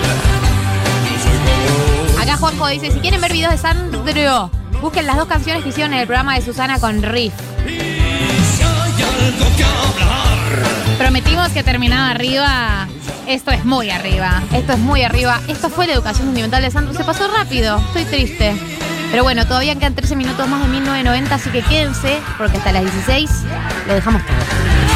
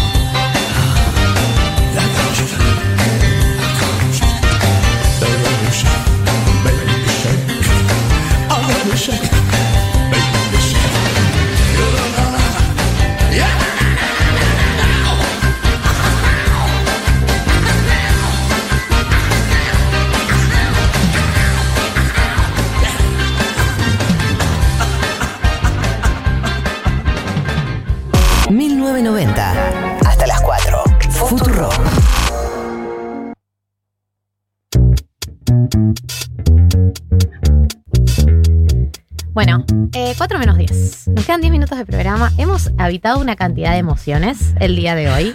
Digo, eh, este programa estuvo a punto de quebrarse en la entrevista con Vircano. El esfuerzo que hizo la producción, y por la producción me refiero a mí misma, para no quebrarse. La producción de tu mente. Eh, como intensamente. Primero porque es entrevistar a una persona que eh, realmente me ha ayudado a transitar momentos, ¿no? Como que a veces encontrás una, re- una respuesta, eh, una idea, un algo eh, que te hace más fácil, más llevadera alguna situación de tu vida y esa gente para mí tiene un valor. Eh, realmente como ocupan un valor re importante. Eh, tuvimos un dilema so- incómodo sobre huir y no huimos. Estamos acá. No, muy vinculado, muy vinculado a, a Vir, eh, de donde hemos sacado las ideas que nos traen confort. O sea, y, y después vino, vino Sandro. Y después vino Sandro, después vino Sandro, que estábamos pensando, ¿no? Eh, Bad Bunny sacó un tema. Bueno, ustedes saben, la audiencia sabe que aunque yo lo disimulo mucho, ¿Así lo disimulás? sí, Mirá. O lo Eh, que sería si no disimularas. la audiencia sabe, los que me estoquearon en Instagram saben que tengo una obsesión con Bad Bunny y cómo Bad Bunny transita las rupturas, eh, cómo transita la vulnerabilidad.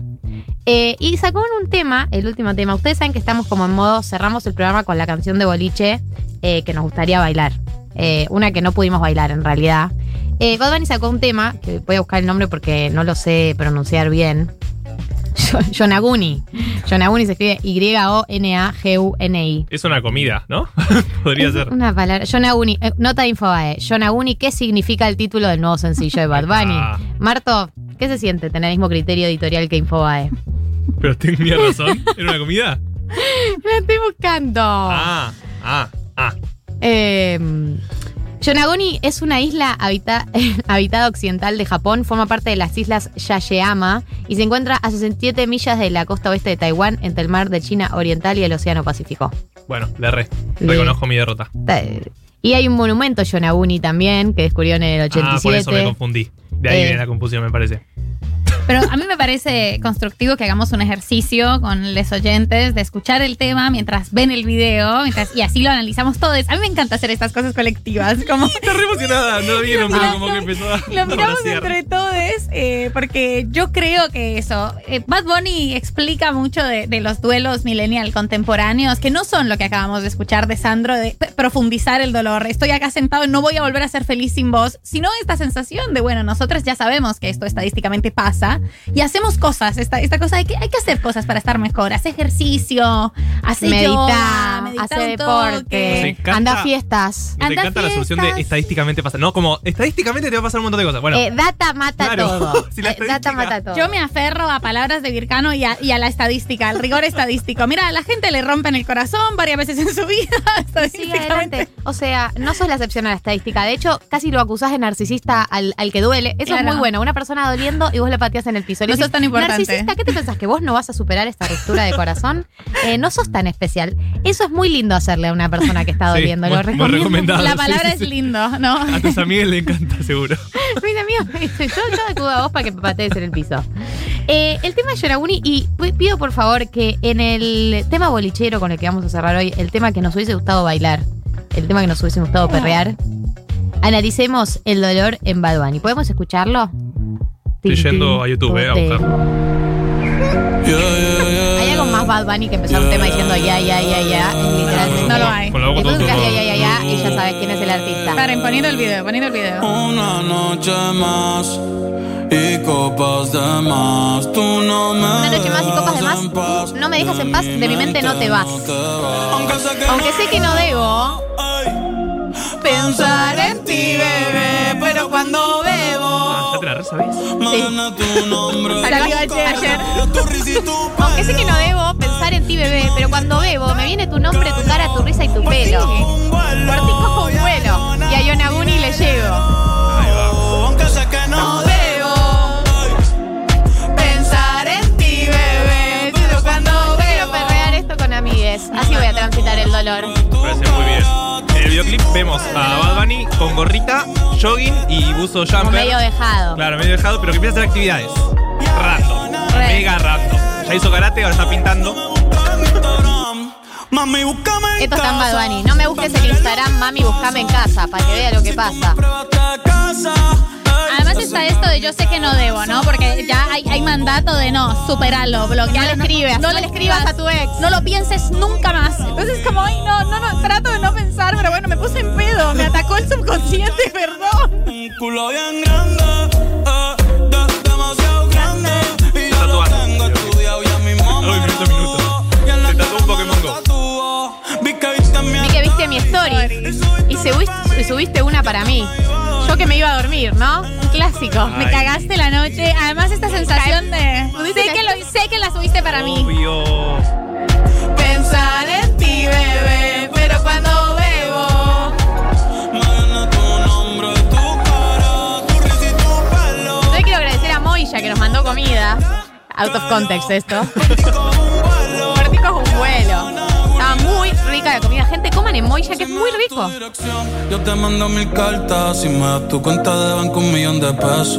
Todas las noches arrodillado a Dios le rezo. Toda la noche arrodillado a Dios le rezo para que antes de que se acabe el año tú me des un beso. Y empezar el 2023 bien cabrón. Y en el futuro, Bad Bunny, porque ni siquiera es 2022. Ya, ya sabe que esto le va a tomar tiempo, como. Claro. Voy a estar todo un año acá. Gucci, un par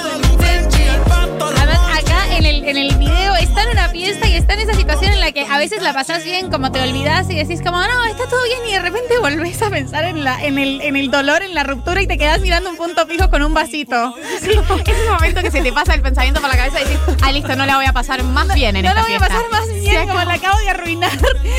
Y punto, punto fijo con vasito. Y sentís que el resto del mundo sigue andando, porque el resto del mundo sigue, Sigue andando. andando. Y vos ahí como, Dios, qué miserable soy No. entre esta gente feliz. Mucho peor. En ese momento que ya hablamos, te das cuenta que en 15 minutos quieres estar en tu cama. Sí, y sí, sucede. sí. Ese momento donde tu cabeza dice, esta fiesta está terminada. Todo lo que pasa de acá en adelante es la cuenta regresiva hasta que te vayas al lugar donde verdaderamente querés estar, que es solo. Eh, Sola. Sí, consejo, andate. O sea, no profundices, no profundices en el error. Va a salir mal, quizás llores, te vas a chapar a alguien a quien no te querías chapar. Va a ser una mezcla de intensidades. Si tu cuerpo te lo dice, escúchale. Nunca nos pasó igual, ¿eh? No, No, no. contó Todo teoría, todo teoría. Así que esta era mi recomendación del día de hoy. Yonaguni. Busquen el video. Quiero nombrar al ganador de Blasfemia, arroba eh, Mar- Mario Vejero, por ahí es ganadora. Eh, porque es Mari con Y. Mario Vejero en Twitter. Siguiendo la línea de Marto, recomiendo el especial de Aziz Ansari, Right Now, en Netflix. Pasás de la risa a la incomodidad y llanto de un minuto a otro. Así que esta es la persona que ganó los vinos de Blasfemia. Eh, nos vamos a comunicar con vos para que los puedas retirar o te lleguen. Eh, vamos viendo, ¿no? Cómo son esas cosas. Vamos a leer algunos mensajes que han llegado el día de hoy, ¿no? Sí. Chiques, por favor, tengo 37 años. Mi tía ama a Sandro. Vi de chica sus películas por el paseo del tigre. Vi la casa donde filmaron, muchacho. Bueno, un icono Sandro. Me gusta eso de vi la casa donde filmaron. No me encanta Hermoso. sensación. sí, es hermoso.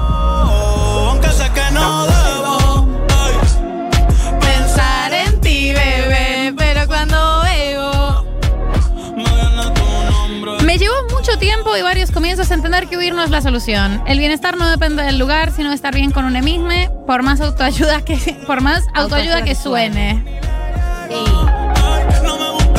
Una remera que diga, no es que vivir es un planazo. Eh, me tocó a mí leer este mensaje, que es una frase mía. Es como que yo diciendo, ah, una remera con una frase mía. Vale, Pero lo dijo otra persona. Baby, ya yo me enteré. Este programa milita Bad Bunny. Otro mensaje de un oyente. Soy una persona que huyó a otro país queriendo escapar de los sentimientos. Fue más llevadero, sí, pero me di cuenta que no era la única solución. Bueno, un poco de lo que hablábamos en el dilema incómodo de hoy, ¿no? Yo soy dolce, a veces vulgar y cuando te lo quito después de los paris, las copas de Cuando creíamos que el programa de Pies Descalzos era insuperable, invitan a Vircano. Son el mejor programa de radio del mundo. Les amo. También te amamos. Te amamos un montón. Sí, amamos a Vircano también. Amamos un a Vircano. Amamos a. Vircano intensamente. Muchísimos mensajes. Interesantísimo Vircano. ¿Podrían repetir el texto que ustedes tanto recomiendan leer? No el del duelo, sino el otro mencionado. Gracias. El texto es eh, Sole, no se nace, se llega a Lo pueden eh, encontrar en internet. Eh, creo que está. Yo lo saqué. Me pasaron el link después de la columna de crónica. Lo habían encontrado en internet, pero si no podemos comunicarnos por privado y les paso el texto. Sí, y el libro de Vircano, repetimos, se llama Dar el duelo.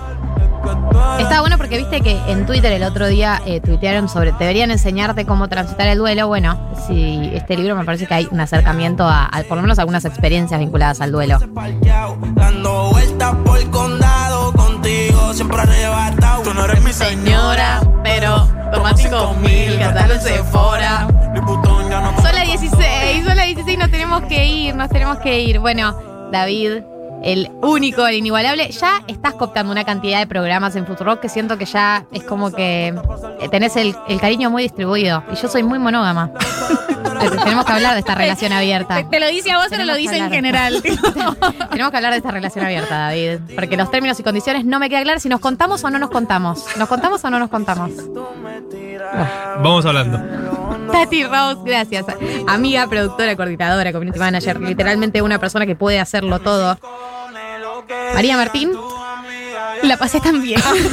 la, pasé, la pasé tan bien hoy. Hoy tan arriba, ¿a qué? A nada. A nada, pero, pero bueno, me- está bien, su- subimos, subimos. Bad Bunny, Sandro, Vircano, todo estuvo muy bien este programa. Les queremos mucho. Manitos. Quédense con permitido pisar el pasto que van a, a seguir subiendo hasta las 6 de la tarde. Me tienes buqueado.